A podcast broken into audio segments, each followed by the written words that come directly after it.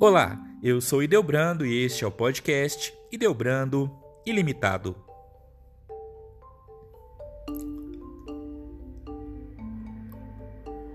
Há algumas décadas, ter um aparelho celular era coisa para poucos.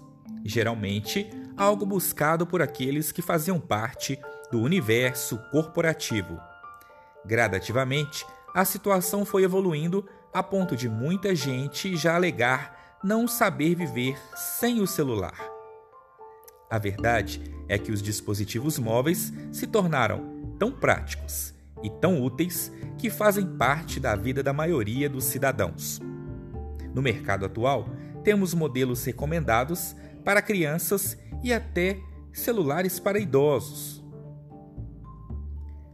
O ano era 1990, quando um celular chegou ao Brasil mais especificamente ao Rio de Janeiro, pela primeira vez.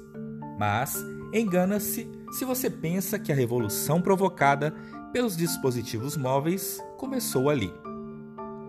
Chamado de Motorola Dynatac 8000X, o primeiro celular do mundo foi inventado em 1973 pelo americano Martin Cooper e somente comercializado 10 anos depois em 1983.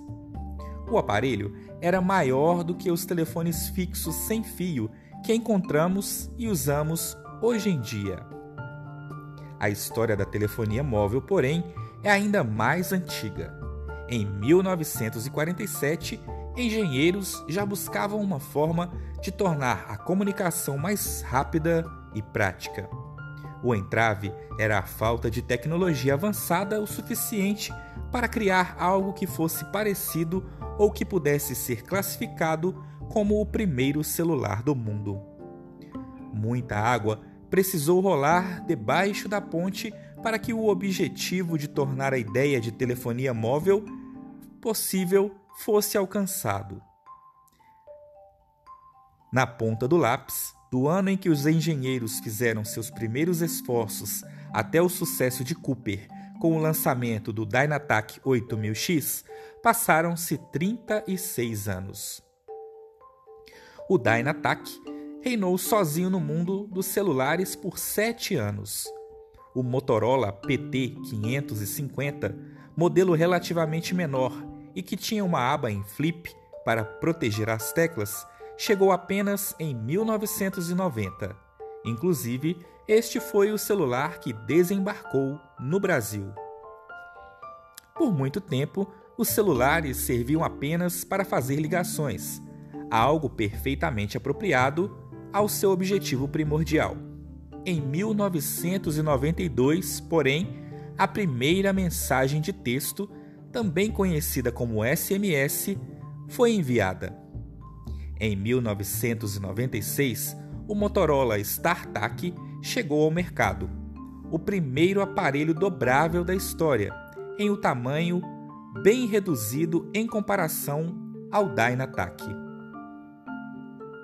Na história da evolução dos celulares, o StarTAC foi o primeiro e pioneiro modelo de flip, como ficaram conhecidos. Ainda naquele ano, porém, outro avanço seria bem mais marcante: o lançamento do Nokia 9000 Communicator, o primeiro celular com acesso à internet e causou grande impacto. Tanto que nos anos seguintes, a Nokia ganhou adeptos com aparelhos que se tornaram bastante populares. Em 1998, a empresa lançou o Nokia 6160 e o Nokia 5110. Mas foi em 2000 que um de seus modelos mais famosos foi apresentado ao mundo, o Nokia 3310. Quando do lançamento do Nokia 3310, a evolução do celular já tinha transformado os dispositivos móveis em aparelhos com mais utilidades além da realização de ligações. A troca de SMS e o famoso jogo da cobrinha já faziam parte de bastante da vida de bastante gente. Algo que fez do celular mais do que uma ferramenta de comunicação, transformando-o ainda naquela época em um passatempo. O avanço tecnológico, porém, ainda tinha novidades a apresentar. Em 2001, tivemos o lançamento do primeiro celular com Bluetooth e do primeiro celular com câmera. Hoje em dia, praticamente ninguém usa o Bluetooth para fazer troca de dados entre aparelhos celulares. Entretanto, a tecnologia que se popularizou naquela época segue presente, sendo aproveitada, por exemplo, para o envio de músicas de um serviço de streaming do celular para uma caixa de som portátil. Além disso, a qualidade das fotos feitas pelos primeiros celulares com câmera sequer se comparam com o que temos hoje.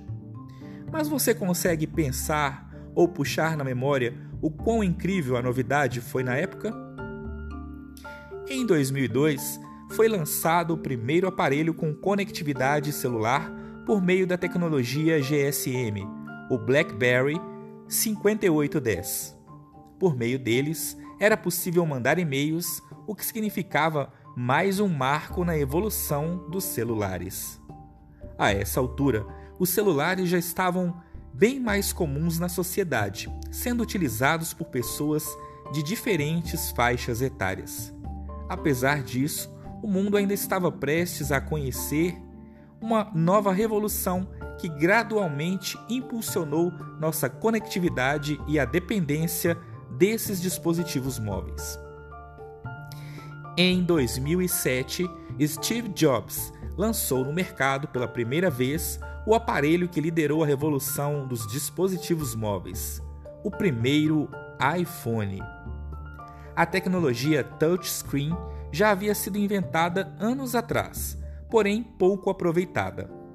Em 1994, o IMB Simon foi apresentado ao mercado como uma novidade que permitia a navegação pela agenda de contatos por meio do toque na tela. Foi só com Steve Jobs, porém, que os celulares do século XXI passaram a ter uma, uma tela sensível ao toque ocupando quase toda a frente do aparelho e eliminando os botões físicos do teclado. A tecnologia, as funcionalidades e a facilidade de uso, destaques da Apple até os dias atuais, lideraram a formação do mercado de smartphones. Em 2011, tivemos o lançamento do primeiro aparelho dual chip. Essa evolução do celular, até hoje, permite que muita gente tenha dois números em um mesmo aparelho. Uma funcionalidade considerada muito útil para quem quer usar o mesmo dispositivo para a vida profissional e pessoal. Lembra-se de que dissemos que os celulares tijolão de décadas atrás eram mais comuns no universo corporativo? À medida que os celulares se popularizaram, deixaram de ser vistos somente como ferramenta auxiliar de trabalho como consequência, para separar trabalho e vida privada, diversas pessoas passaram a carregar consigo dois dispositivos. Algo que, como você pode imaginar, ainda que tenha sido visto como uma solução plausível, não era lá muito prático. Por essa razão, o dual chip segue fazendo sucesso até hoje. Por muito tempo, o iPhone liderou o mercado e os modelos apresentados pela Apple instigaram outros fabricantes a apresentarem aparelhos tão bons quanto. Sem muito esforço, você consegue encontrar discussões sobre qual sistema operacional é melhor ou sobre quais outros aparelhos são superiores ou não ao iPhone. Entre os fortes concorrentes estão modelos da Samsung e os recém-chegados Xiaomi. Quando o assunto são os celulares atuais, para além da disputa de preferências, a verdade é que temos verdadeiros mini computadores à disposição. As funcionalidades e praticidades atreladas ao uso desses aparelhos os tornaram basicamente indispensáveis. Atualmente, existem até mesmo smartphones para idosos, celulares modernos, bem parecidos com os demais, mas com modificações para serem de mais fácil uso por aqueles que estão menos habituados a tanta tecnologia. Com isso, os aparelhos se tornaram mais acessíveis. De um simples desejo de engenheiro de facilitar a comunicação, chegamos a um mundo em que podemos ler, assistir e fazer vídeos, enviar mensagens de WhatsApp, pedir carros e comida, pagar contas e muito mais. Estima-se que o Brasil tenha 230 milhões de smartphones em uso. As projeções são para que este número só cresça, sobretudo se somado ao número de tablets e notebooks. Nos resta pensar: o que será que a história da evolução do celular ainda guarda para nós?